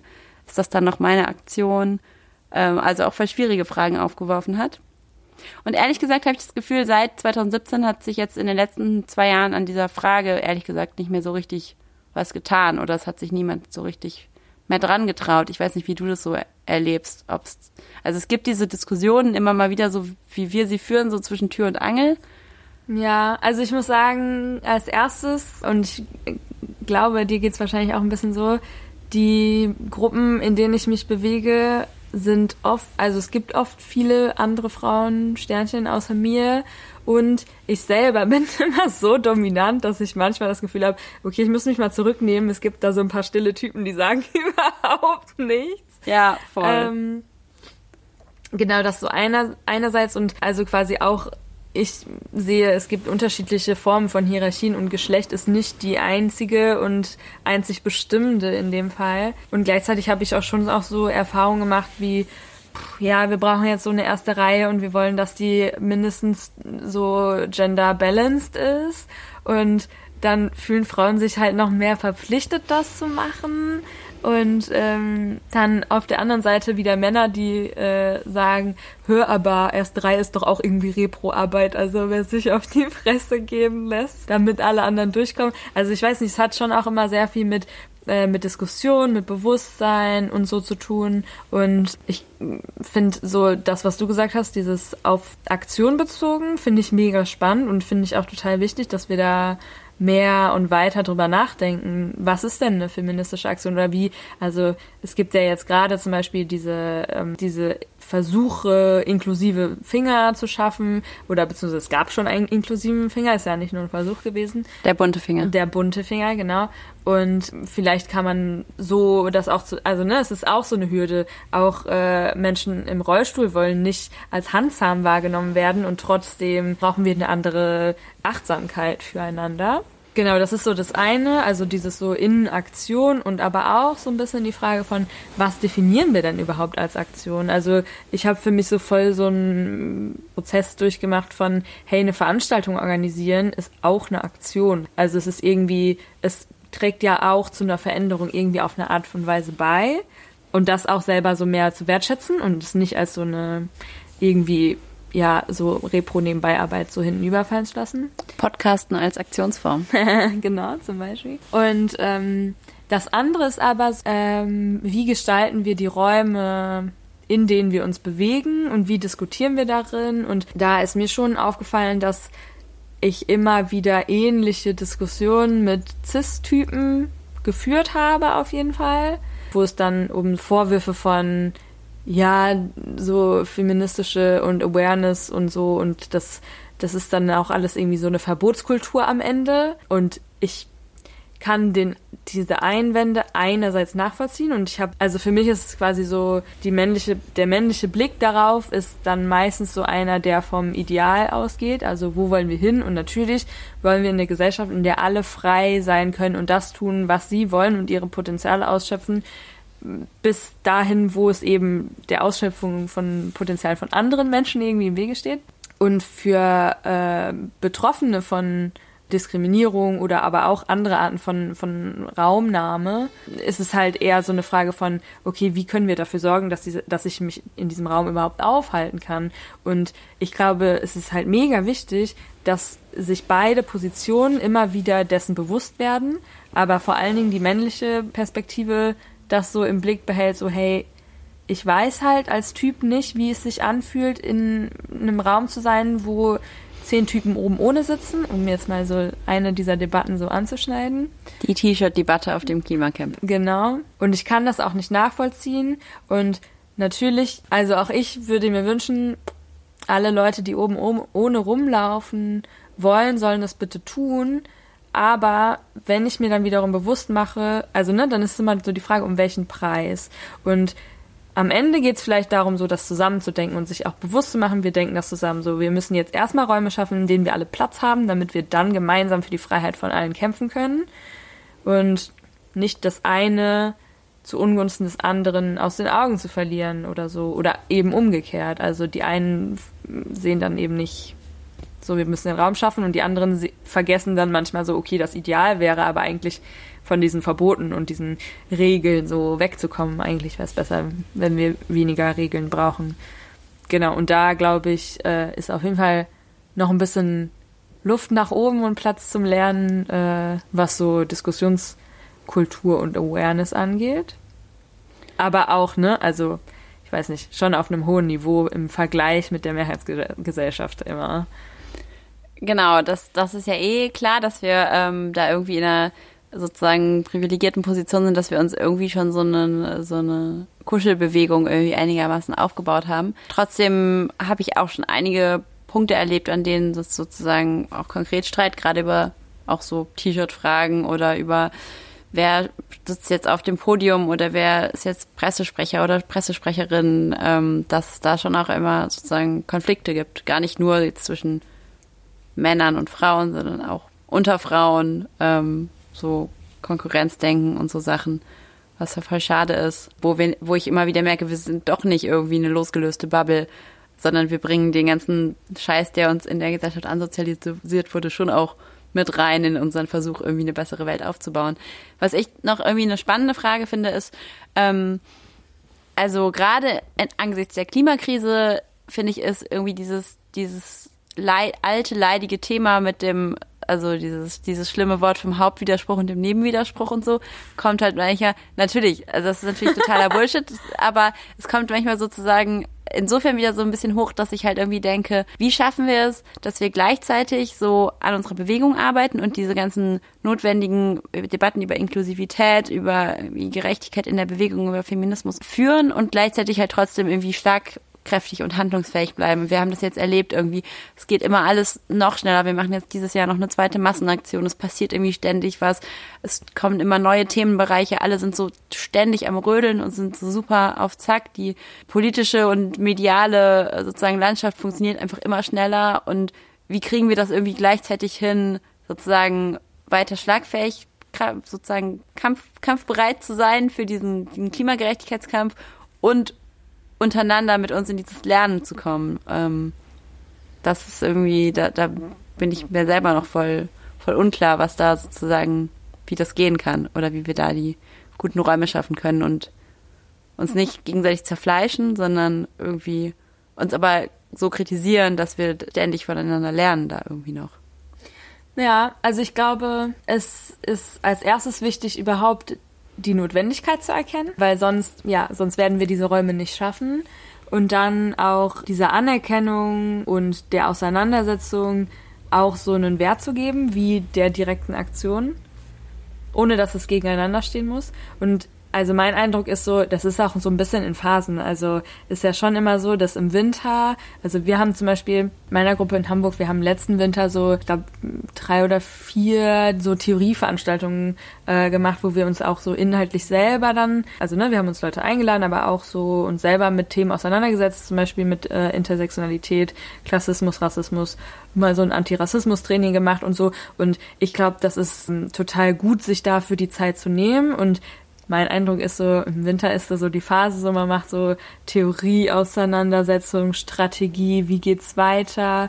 Und ist ja jetzt gerade auch, ne, nach diesem Aktionsmarathon sind alle so ein bisschen müde und ich hoffe, dass es noch Leute gibt, die die Kraft haben, diese andere Form von Zusammenkommen so zu organisieren. Und das andere, also neben den Phasen gibt es auch die Rollen so und wir können auch die Rollen wechseln. Also ich kann für mich sprechen, so ich habe sehr lange so Aktionsplanung und Organisierung und so gemacht und denk so, ey, ich habe Bock auf theoretische Auseinandersetzungen. Ich habe Bock, anderen Leuten das näher zu bringen und es ist einfach super wichtig und es ist, es gibt mir auch was anderes zurück, wenn ich merke, so bei Menschen kommt das an und genau, also wir müssen das oder ich musste auch für mich selber lernen, so okay, das ist wichtig, ich will das schätzen, so und ich, das ist jetzt vielleicht einfach gerade mal mein Aktivismus, ohne dass ich jetzt dann denke, das ist the only one, that's the shit, so es muss schon irgendwie miteinander und nebeneinander und gemeinsam funktionieren. In unseren Notizen steht jetzt noch so ein Punkt Männer. Ich glaube, ich glaube, die Idee war mal, dass wir darüber reden, was denn eigentlich so die Rolle von Cis-Männern sein kann bei diesem die feministische Utopie weiter aufbauen. oder? Ja, ich glaube, der Gedanke war so, wir haben unsere Notizen aufgeschrieben und es war von Männern nicht die Rede, aber irgendwie haben wir schon ganz schön viel über Männer geredet. Ja. Ich sehe das jetzt gerade gar nicht mehr so wahnsinnig nötig. Ich möchte aber gerne eine äh, Idee teilen, die ich neulich habe ich mit einem Menschen gesprochen, der auch so in so einer Neuorientierungssituation ist und äh, so meinte, pff, ja, ey, es gibt so viele Themen und ich will irgendwie, ich habe Lust auf was Neues, ich habe Lust auf eine neue Gruppe, ich habe Lust auf neue Arbeit. Also nicht Lohnarbeit, ne? Logisch. Die unbezahlte Arbeit. Und ich habe irgendwie Lust auf eine Klimagruppe, aber vielleicht habe ich auch Lust, was so Antifa, also oder antirassistische Arbeit zu machen oder so feministisch. Und dann war ich so, hey, hängt doch alles zusammen so. Such dir was aus und sei dir bewusst, dass du für die anderen Sachen mitkämpfst. Er hatte eine Idee, die ich richtig, richtig cool fand, nämlich, also vielleicht macht er es ja nicht und jemand anders macht es oder andere Männer machen es halt woanders. Genau, er hatte die Idee, so eine kritische Männlichkeitsgruppe zu gründen, die aber nicht nur quasi sich selber bildet, sondern damit auch nach außen tritt. Also jetzt so feministische Äußerungen kommen ja in der breiten Gesellschaft schon viel, viel, viel mehr von Frauen, die dafür dann auch angegriffen werden und dass sich da Männer mal so in die zweite Reihe stellen und sagen, ey, wir stehen hinter euch, und vielleicht kriegen wir auch mal was an den Kopf geworfen dafür. Genau, und quasi aktiv auch ne, da so Öffentlichkeitsarbeit zu machen, Aktionen so zu machen und quasi diese Männlichkeitskonstruktion anzugreifen. Von männlicher Seite fand ich mega cool. Das ist ein Angriffspunkt, wenn wir schon über Männer reden. Ja. Was wären denn sonst noch Sachen, äh, vielleicht können wir da jetzt am Schluss noch mal kurz drauf kommen, so Ideen, die wir noch haben, irgendwie für noch mehr Gerechtigkeit in der Klimagerechtigkeitsbewegung und noch mehr Revolutionen, zu denen wir tanzen können? Also, ich glaube, so feministisch betrachtet gibt es ja auf jeden Fall noch Luft nach oben, haben wir ja auch schon viel angesprochen. Ich bin mir nicht sicher, ob nicht so eine Öffnung bezüglich anderen Diskriminierungsformen und da mehr Awareness und Raum schaffen und auch mehr einladen oder zumindest mit anderen gemeinsam kämpfen, also antikolonialistische Kämpfe zu kämpfen oder genau antirassistische Kämpfe mitzukämpfen und da auch mehr gemeinsam Bündnisse einzugehen und jetzt nicht so davon auszugehen, ich, also ich schweife jetzt auch schon wieder ein bisschen vom Feminismus ab, aber ich habe das Gefühl, so Frauen sind schon relativ stark, auch wenn wir ja vieles gesagt haben, was nicht jetzt optimal ist, aber es wäre jetzt nicht so das Erste, wo ich sagen würde, das müssen wir machen. Und ähm, quasi andere Gruppen vielleicht nicht so anzusprechen mit, hey, wir sind gegen Braunkohle, unterschreibt und kommt mit oder so. Also wollt ihr und verbreitet unseren Aufruf und äh, kommt doch auch mit in die Grube, sondern okay, was brauchten ihr? Und das auch nicht so, auch nicht so die anderen in ihrer Abwesenheit als Be Problem zu betrachten, sondern auch so, so Rassismus ist ja auch nicht ein Problem von Schwarzen, sondern es ist ein Problem von weißen Menschen. Weiße haben das gemacht. So. Genau. Also ich glaube, das wäre so ein bisschen mehr mein Fokus. Was sagst du? Oder was, was hast du so für konkretere, vielleicht feministischere Veränderungsvorschläge noch? Ich bin mir, ich, es sind irgendwie so viele ganz, ganz kleine Punkte, die mir jetzt irgendwie einfallen. Und ich finde es voll schwer, jetzt so die eine feministische Strategie irgendwie für die Bewegung aus dem Hut zu zaubern. Ich glaube, ich finde es halt irgendwie voll wichtig, nochmal länger drüber nachzudenken, was du auch schon mal meintest. Was sind eigentlich repräsentative Aufgaben und was sind Repro-Aufgaben? Also klar, die erste Reihe kriegt super, super viel Szene-Fame in dem Finger, sie kriegt aber halt auch krass auf die Fresse. Genauso ist es irgendwie, also ich hatte auch das Gefühl, dass wir relativ oft Frauen in so exponierte Positionen von Pressesprecherinnen oder sowas schubsen nach dem Motto, hier, ihr sollt jetzt die Bewegung repräsentieren, dann sind wir feministisch. Und da war auch ganz, ganz viel Arbeit, die mit dem Job verbunden ist, dann halt einfach auch bei diesen Frauen sozusagen hängen bleibt und mitgemacht wird. Und bei solchen Punkten halt immer, also dass wir halt auf jeden Fall immer gucken, dass wir, ähm, dass wir nicht irgendwie denken, wir müssen den und diesen Punkt erfüllen, ähm, sowas wie Frauen in der ersten Reihe oder Frauen auf den Podien und dann sind wir feministisch, sondern dass wir das halt irgendwie dauerhaft hinterfragen und halt irgendwie, dass es eigentlich vor allem darum geht, so Aufgaben irgendwie fair zu verteilen und so ein bisschen von der die Last von den Einzelpersonen wegzunehmen und das auf so auf mehreren Schultern zu verteilen und das so solidarischer zu machen. Wobei, also ne, bei PressesprecherInnen ist es ja auch so eine Strategie, um damit umzugehen, dass Männer von der Presse, die ja leider jetzt nicht so feministisch ist, äh, einfach viel öfter zitiert werden. Ne? Also ich meine, das ist ja auch so ein von außen auferlegter Zwang. Voll. Äh, wenn wir sagen, so, wir wollen aber nicht, dass da mehr Männer repräsentiert sind, dann zeigen wir euch jetzt halt nur Frauen, damit ihr wenigstens das, also ne, es ist ja auch manchmal Voll, so es ist Notwehr. Umgang. Voll, auf jeden Fall. Genau. Ich meine nur, dass wir nicht, dass wir nicht jetzt an den Punkt kommen. Ich habe das Gefühl, es gibt in der Gesamtgesellschaft ja sowieso, aber leider auch bei uns in der Bewegung halt schon so ein paar Leute, die sagen, okay, jetzt haben wir es doch eigentlich erreicht. So, wir haben jetzt irgendwie unsere Pressesprecherinnen und unsere doppelt quotierten Redelisten und ähm, irgendwie eigentlich ist doch jetzt alles, ist doch jetzt alles prima. So ist doch jetzt Feminismus komplett. So können wir auch jetzt uns anderen Themen zuwenden und das finde ich halt eigentlich irgendwie, glaube ich, nicht. Also ich habe noch nicht das Gefühl, dass wir wirklich Geschlechtergerechtigkeit haben. Und bei den ganzen Strategiedebatten, die uns jetzt im Winter bevorstehen, wird sich das, glaube ich, wieder ziemlich deutlich zeigen, wer sich da irgendwie wie traut, sich zu Wort zu melden. Wer die langen was- Mails schreibt. ja, und wer dann im Plenum nochmal zum fünften Mal den gleichen blöden Vorschlag macht und so. Also ich finde, da wird, tritt es dann schon immer so. Und wer sich dann andersrum irgendwie wieder verantwortlich fühlt, den Prozess irgendwie noch zu einem gemeinsamen Ende zu bringen und die übrig gebliebenen Aufgaben zu machen. Also es wird schon noch immer an vielen Punkten irgendwie total, total deutlich. Und ich habe aber nicht jetzt so die eine Strategie, wie wir das irgendwie auflösen können, sondern ich würde mir irgendwie halt voll wünschen, dass wir diesen Spagat schaffen, mehr Raum und Zeit zu haben, darüber zu reflektieren und irgendwie gemeinsam, nicht mit so einem Gegeneinander von die bösen Typen und die armen Opferfrauen sozusagen, sondern irgendwie so als, als gemeinsame, in, in gemeinsam irgendwie, in einem gemeinsamen Verständnis. Genau, und das aber gleichzeitig schaffen, uns da nicht total zu verzetteln. Und ich hätte jetzt auch das Gefühl, wenn wir jetzt losgehen und alle machen eine kritische Männlichkeitsgruppe und wir machen ganz viel Antifa und Antira-Vernetzung und irgendwie äh, sozusagen diese Workshops und gehen noch zu diesen Gruppen, dann verzetteln wir uns auch so total und wissen am Schluss gar nicht mehr, wo wir stehen.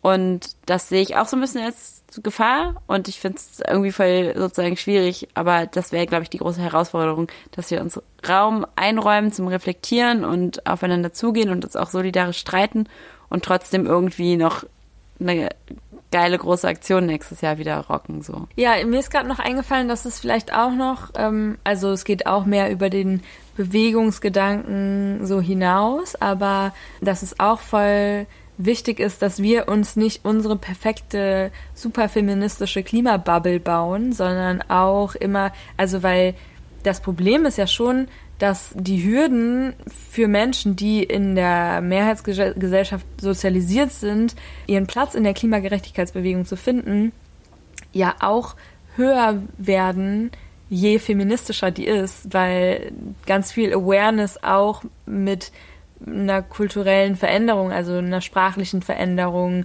einer höheren Achtsamkeit für bestimmte Diskriminierung und für die eigene Privilegien und so.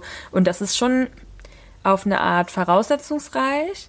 Deswegen Voll. würde ich mir auf jeden Fall wünschen, dass es da eine Offenheit und auch eine Toleranz weiterhin gibt und trotzdem aber so mit der Frage, das wollte ich glaube ich eigentlich vorhin noch sagen, das ist mir gut, das ist mir wieder eingefallen, ähm, wer muss was erklären?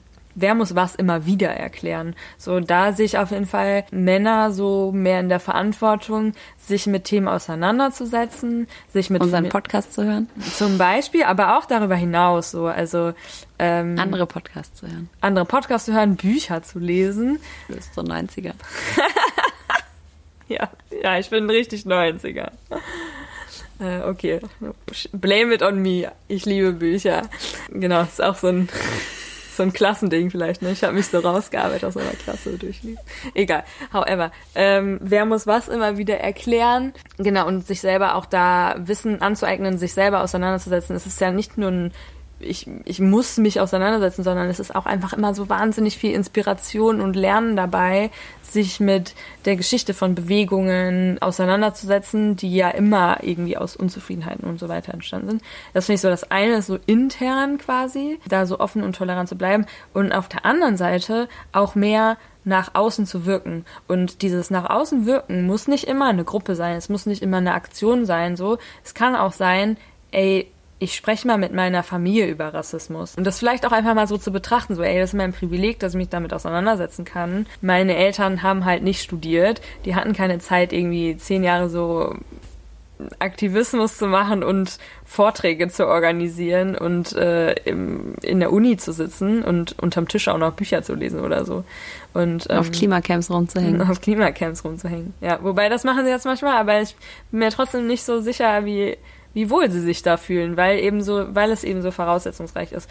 Und ähm, genau, ich würde sagen, dass so nicht aktiv, ich sage jetzt mal, ich gehe mal über Familie hinaus, weil Familie ist ja auch so ein bisschen ein schwieriger Begriff, aber ähm, nicht aktivistisches Umfeld, so Gespräche zu führen und das ist auch eine Kunst, glaube ich. Also auch, kann auch genau kann auch schwierig sein, sein ja. aber ich glaube so einfach von so einer Perspektive von hey, das beschäftigt mich halt gerade, kann einen ja auch so näher bringen den anderen Menschen. Ich habe jetzt doch noch eine feministische Strategie für innerhalb der Bewegung, Juhu. die mir gerade noch eingefallen ist. In meiner feministischen Utopie machen wir alle ständig Fehler, weil wir uns alle ganz viele Sachen trauen. Und dann sprechen wir uns halt gegenseitig drauf an und sagen, eh, das und das war richtig blöd, aber dann ist auch wieder gut. So. Und wir, ich habe manchmal das Gefühl, Leute trauen sich auch einfach bestimmte Sachen nicht mehr. Zum Beispiel einen Workshop zu Feminismus und Klimakrise geben, aber auch sich an der Strategiedebatte zu beteiligen oder auch ich weiß nicht, sich als Cis-Typ für irgendeine prestigeträchtige Aufgabe zu melden und vielleicht so in alle Richtungen irgendwie uns mehr sozusagen so zutrauen, aber auch irgendwie mehr Fehler machen und dann ist es aber auch okay. Also so eine, so eine fehlerfreundlichen Feminismus, das fände ich irgendwie total cool. Ja, ist halt dann so, wenn, wenn Fehler dann auch nicht so schlimm sind, ne? Muss man natürlich total aufpassen, weil manche Sachen sind ja dann krass beleidigend oder irgendwie verletzend für bestimmte Personen, die davon beleidigt oder verletzt werden. Da müssen wir natürlich drauf aufpassen irgendwie so. Also da ist es natürlich jetzt nicht so einfach dann zu sagen, ja, dann, keine Ahnung, wurdest du halt irgendwie irgendwie krass diskriminiert, dann sagen wir das einmal, dann musst du damit klarkommen. Im besten Fall kommen wir natürlich irgendwann dahin, dass Leute so richtig verletzende Sachen gar nicht mehr sagen. Aber ich habe schon das Gefühl, dass wir aufpassen müssen, dass wir nicht so einen totalen Perfektionsanspruch entwickeln in unserer Bewegung, der, mhm. den dann eigentlich keiner und keine mehr so richtig erfüllen kann und dann sind alle immer ganz vorsichtig und auf der Hut, um bloß nichts falsch zu machen. Und alle so ganz beklemmt und schüchtern. Ja, genau. Das fände ich total schlimm. Und ich glaube, ich fände es irgendwie gut, wenn wir auch so einen Umgang, wo wir dann so nach dem Plenum hingehen können und sagen, boah, du, das fand ich gerade richtig scheiße von dir, aus den drei Gründen. Und dann sagt die andere so, ah ja, cool, voll danke, dass du es mir sagst. Ich versuch's nicht mehr zu machen. Und dann ist wieder gut so. Ja, aber auch das ist halt voll, ne? Es ist so eine andere Art von Betrachtung von Kritik. Also du kannst halt Kritik als Geschenk betrachten oder als Kritik an deiner Person und an allem, was du tust. Das ist halt, also ich weiß nicht, wir kriegen halt Kritikfähigkeit nicht in der Schule beigebracht und ich erlebe das schon auch immer wieder, dass Menschen das so, so Kritik so sehr schwer annehmen können, obwohl ich damit ja eigentlich nur die Möglichkeit gebe, etwas im, wenn ich was in, in der Zukunft mache, mit einzubeziehen, dass es vielleicht aus den und den Aspekten für andere Leute nicht cool ist. So und das gibt mir das gibt mir ein weiteres ein weitere eine weitere Sicht eigentlich. Aber leider ist diese Betrachtungsweise halt nicht so, aber in der Utopie in der feministischen Utopie würde ich auch sagen, die gibt's. Und was also sozusagen, wir müssen aber schon auch erst den Kapitalismus überwinden, bevor die feministische Utopie wirklich funktioniert? Oder, oder das tritt das dann so gleichzeitig ein? Ich bin mir noch nicht so ganz über die nächsten Schritte jetzt äh, im Klaren. Und wann in der Zeitschiene kommt der sofortige Kohleausstieg? der kommt natürlich sofort. ähm, also ich glaube nicht, dass wir den Kapitalismus, also dass es so getrennt voneinander zu betrachten ist und das eine zuerst und dann das andere oder so. Ich glaube, hm, okay, ich, äh, ich spreche gerade beim Denken, aber äh, ich glaube, Feminismus ist etwas, was in Bewegung wächst und Kapitalismus ist etwas, was irgendwann halt einen Kipppunkt haben wird. Wenn die Bewegung stark genug ist. Genau. Wenn die Bewegung Feminist feministisch genug ist. Vielleicht. Aber Feminismus ist halt so, ne, es ist halt ein Prozess. Und ich glaube, es ist auch wichtig, dass wir es als Prozess begreifen und ähm, wie alle anderen Formen des gesellschaftlichen Miteinanders auch so wir werden niemals an die 100% kommen. Es wird immer Aushandlungsprozesse geben und das ist auch okay. Die Frage ist aber, zu welchem Ausmaß so, ne? Also es müssen nicht Menschen sterben dafür, es müssen nicht Menschen hungern dafür äh, oder auf sonst irgendwelche Arten und Weisen ausgebeutet werden, so. Was nicht heißt, dass immer alles flauschig abläuft. Also wir arbeiten die ganze Zeit am Feminismus, dann überwinden wir dabei irgendwann den Kapitalismus, bauen ein neues, besseres Wirtschafts- und Gesellschaftssystem aber auf, aber arbeiten weiter noch am Feminismus. Aber auf irgendwie noch mal so einer höheren Ebene dann schon. Ich würde eher sagen, wir arbeiten auf feministische Art und Weise daran, den Kapitalismus abzuschaffen. Und dann gibt's immer, so gibt's peu à peu immer mehr Gerechtigkeit überall. Ja, das wäre so optimal. Also weil ich glaube, diese, diese Sache von äh, wir schaffen den ne, Haupt- und Nebenwiderspruch, wir schaffen den Kapitalismus ab und dann, äh, dann schaffen wir irgendwie auch den, den Sexismus ab. Das war ja schon vor 100 Jahren Quatsch. So funktioniert's halt nicht. Und ähm, ich glaube, das ist halt, also es wird auch so, es wird auch so ein paar Generationen brauchen, aber wenn wir zurückblicken und auch wenn wir uns anschauen, was feministische Kämpfe vor 50 Jahren waren, ähm, da stehen wir halt jetzt woanders, ne? Also es kann uns schon auch voll Hoffnung machen, so. Voll. Das ist, naja, also, und im Kampf gegen den Kapitalismus sind wir da leider jetzt noch nicht so viel weiter. To be honest. Verglichen zu vor 50 Jahren. Ja, vielleicht können wir mehr von Feministinnen, von, von Suffragetten, von, von schwarzen Feministinnen, von allen, die irgendwie vor uns schon gekämpft haben, noch mehr lernen, auch für unseren Kampf gegen den Feminismus. Äh, gegen den Kapitalismus. gegen den Feminismus auch nicht. Ja, voll. Und ich glaube, es ist auch mega wichtig, sich da den Feminismus immer wieder so anzugucken. Ne? Also es gibt ja auch diese Entwicklung von Feminismus wird jetzt voll Popkultur und irgendwie sind plötzlich alle feministisch und so. Und ich möchte hier nochmal so äh, sehr wärmstens empfehlen äh, die Podcast-Serie Passierte Tomaten von der Taz, sind so fünf Folgen oder, oder sechs. Und da geht es um unterschiedliche feministische Debatten und Geschichte. Und ähm, was ich da auch mega spannend finde, Emily Lacker von der interventionistischen Linken hat da auch äh, so gesagt, so ja, wenn er jetzt eine Frau, also ne, wenn, wenn wir Everyone should be a feminist T-Shirts bei H&M kaufen, so, das ist nicht mein Feminismus und das würde ich so voll unterschreiben, weil es haben Frauen darunter gelitten dass dieses T-Shirt da hängt. Und das ist halt scheiße. Und also ist auch immer wichtig, so unseren, also diesen Begriff Feminismus immer wieder für uns zu erkämpfen, damit er nicht Teil vom Kapitalismus wird, sondern Teil des Dagegenseins bleibt und dieses Prozesses, den zu, den Kapitalismus zu überwinden, so. Ich glaube, ich würde es fast ein bisschen anders sagen. Ich glaube, ich finde es ja fast gut, wenn diese T-Shirts bei H&M hängen, weil das irgendwie so ein gewisses, so einen gewissen Grad von sozusagen Mainstream, den das Thema schon erreicht hat, zeigt. Das Problem ist halt, in dem Moment kann es halt sein, dass der Kapitalismus sich dieses Thema halt so krallt und aneignet und wir dann aber gleichzeitig halt denken, wir hätten jetzt irgendwie alles erreicht und aufhören für vernünftige Arbeitsbedingungen von Textilnäherinnen irgendwie oder wer oder so, die diese T-Shirts herstellen, zu kämpfen oder an anderen Orten für Feminismus zu kämpfen oder den scheiß Macker nicht mehr anzumotzen, nur weil er ein Everyone should be a feminist T-Shirt trägt. So das mhm. darf es halt nicht sein. Aber wenn halt diese T-Shirts da hängen und gleichzeitig kämpfen wir weiter für gute Arbeitsbedingungen und irgendwie für mehr Feminismus, dann finde ich es eigentlich, kann es ja auch manchmal so ein ganz aufmunterndes Ding so sein. Aber halt, wir müssen es halt verstehen als, okay, der Kampf hat jetzt gerade erst so richtig angefangen, so. Ja, also ich glaube, es ist noch, könnten wir jetzt einen eigenen Podcast so machen. Gibt es auch. Aber ich stelle mir, ich muss mir gerade einfach so vorstellen, so als, als Frau in Bangladesch zu sitzen und so ein T-Shirt zu nähen und das steht da halt drauf. Es ist halt echt so. Zynisch. Richtig ich hab, ich unterdrück dich richtig und trete jetzt nochmal so nach, so, haha, wir sind feministisch. Und das, weiß nicht, wenn ich mir es so betrachte, dann ist es halt einfach scheiße. So kann man auch nicht sagen, Popkultur hin oder her und irgendwie wird es dann so Mainstream, weil was ist dann, was ist der Mainstream dann wert? So, also ja. Okay, aber uh, anderes Thema. Viele, viele offene Fragen, aber vielleicht auch ein paar Antworten.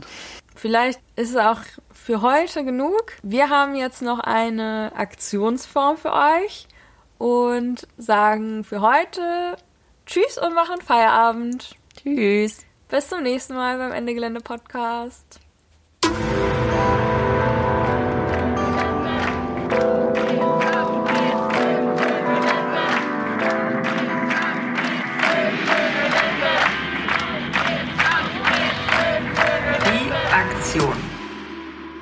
Aktionsform heute leiten wir über mit einem Zitat von Emma Goldman.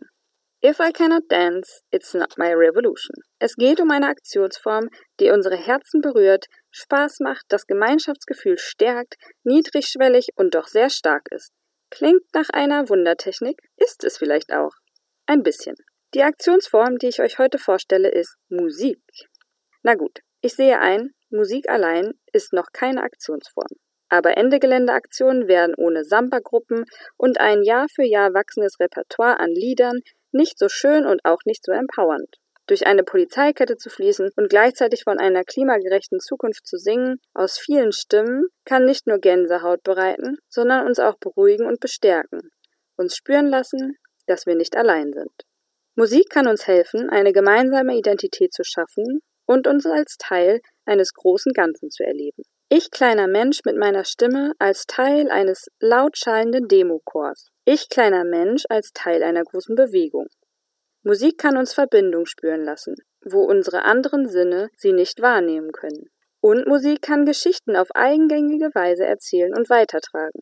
Der Text von Bella Ciao wäre nicht halb so vielen Menschen bekannt, wenn es ein Gedicht und kein Lied wäre. Musik kann Trauer ausdrücken, uns Raum für gemeinsame Emotionen eröffnen. In Liedern werden die Geschichten von Bewegungen festgehalten und weitergetragen. Aber Musik ist auch ein Mittel, um gemeinsam in Utopien zu schwelgen. Die Hippies der 70er waren von John Lennons Imagine bewegt. KlimaaktivistInnen heute singen laut bei Hurra, diese Welt geht unter von KIZ, stehen gemeinsam unter Rihannas Umbrella und haben gelernt, dass Reibung Wärme erzeugt. In der Musik, die wir hören, spiegelt sich auch unsere Ambivalenz, unser Spagat zwischen den Welten, aber auch die Potenziale, die sich daraus ergeben. Musik kann noch mehr als Identität bilden und Gruppenzusammenhalt stärken. Von 1987 bis 1991 gab es zum Beispiel in den baltischen Staaten eine sogenannte singende Revolution. Estland, Lettland und Litauen waren von Russland besetzt. Den Menschen wurde verboten, ihre eigenen Sprachen zu sprechen, und so wurde das gemeinsame Singen zum Widerstand, der Hunderttausende gemeinsam auf die Straße brachte. Alte Hasen im widerstandigen Klanggeschäft sind die MusikerInnen, die seit 1986 jährlich unter dem Namen Lebenslaute mit Konzerten Musik an die Orte bringen, an denen sonst außerhalb des öffentlichen Radars Ungerechtigkeit und Zerstörung zum Alltag gehören. Kohlegruben, Abschiebelager und Militärübungsplätze gehören zu ihren Bühnen. Auch Extinction Rebellion hat Musik als Aktionsform im Koffer. Es wird zum Beispiel auf Weihnachtsmärkten gegen Konsumzwang angesungen. Vielleicht gar keine schlechte Idee, um die Menschen zu erreichen, die die System Change Sticker an den Laternenpfählen nicht einmal bemerken und selbst wenn, damit nichts anfangen können. Oder die, die Klimaproteste nur aus dem Fernsehen und als Widersacher der Polizei kennen. Und da stehen sie nun und singen. Und wenn wir jetzt alle anfangen zu singen, wird dann endlich alles gut? Naja, man sagt ja, böse Menschen haben keine Lieder. Aber wenn wir das nüchtern betrachten, bleibt leider nur zu sagen, schön wär's.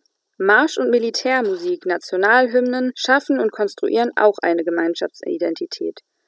Und hier wird mit der Musik auch gleich klar gemacht, was für ein Vibe herrscht. Zur Marschmusik passen Härte und Gehorsam besser als die Hängematte und Lagerfeuer. Manchmal ist es auch banaler. Menschen, die einfach nicht dieselbe Musik mögen, haben weniger Möglichkeit, gemeinsam zu tanzen, zu singen und sich dabei kennenzulernen. Deshalb ist es wichtig, dass sich utopische Ideen nicht nur in verträumten Singer-Songwriter-Lyrics und wütendem Punk finden. Vielleicht brauchen wir auch mehr utopischen Schlager, Rap, Techno.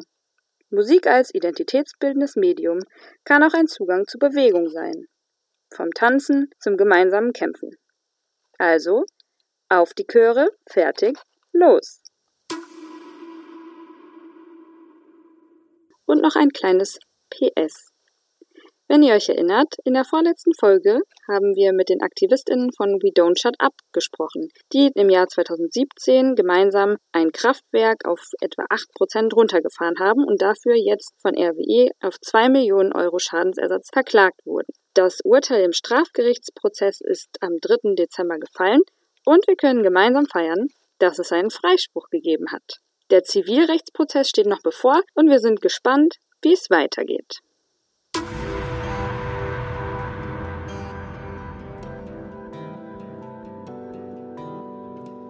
Befinden sich im Gefahrenbereich Bereich der Abraumkante.